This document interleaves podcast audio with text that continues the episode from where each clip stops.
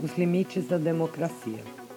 Nos últimos dois anos, o povo brasileiro assistiu indignado à escalada de decisões arbitrárias e inconstitucionais vindas do Supremo Tribunal Federal, a nossa Corte Constitucional, criada com o objetivo de ser a guardiã da nossa Constituição. Se não bastasse os seus ministros mudarem de entendimento a relação a temas com jurisprudência já consolidada, chegaram também ao ponto de soltar líderes criminosos, ignorando completamente a periculosidade desses indivíduos para a sociedade.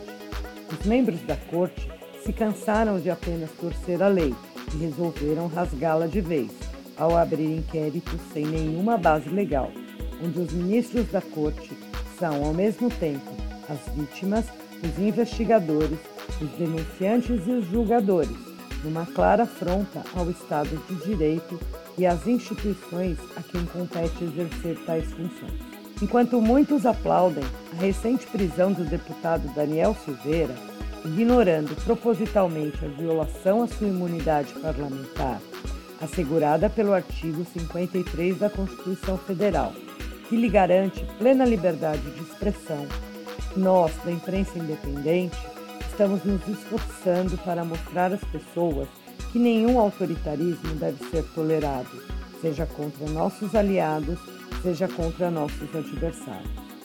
Quando a sociedade passa a ser conivente com exceções às regras, acaba-se a democracia e passa-se a viver num estado de exceção. E numa sociedade assim, não há nenhuma garantia jurídica assegurada. O mesmo autoritarismo que se aplaude hoje poderá voltar-se contra seus entusiastas amanhã. Lembremos-nos de Robespierre. As leis foram criadas para atuarem como limites, seja em relação ao relacionamento das pessoas em sociedade, seja em relação ao poder do Estado, e também para estabelecer direitos e deveres. E se estes limites impostos pelas leis forem ultrapassados, sem que hajam medidas corretivas e punitivas, deixamos de ter nossos direitos fundamentais assegurados e, consequentemente, deixamos de ser uma democracia e nos tornamos um regime autoritário. Em outras palavras, uma ditadura. Diante dos acontecimentos que testemunhamos, só podemos reiterar o nosso repúdio a qualquer ato ilegal e autoritário, vindo de onde vier. O cumprimento das leis é uma obrigação de todo cidadão, sem exceção.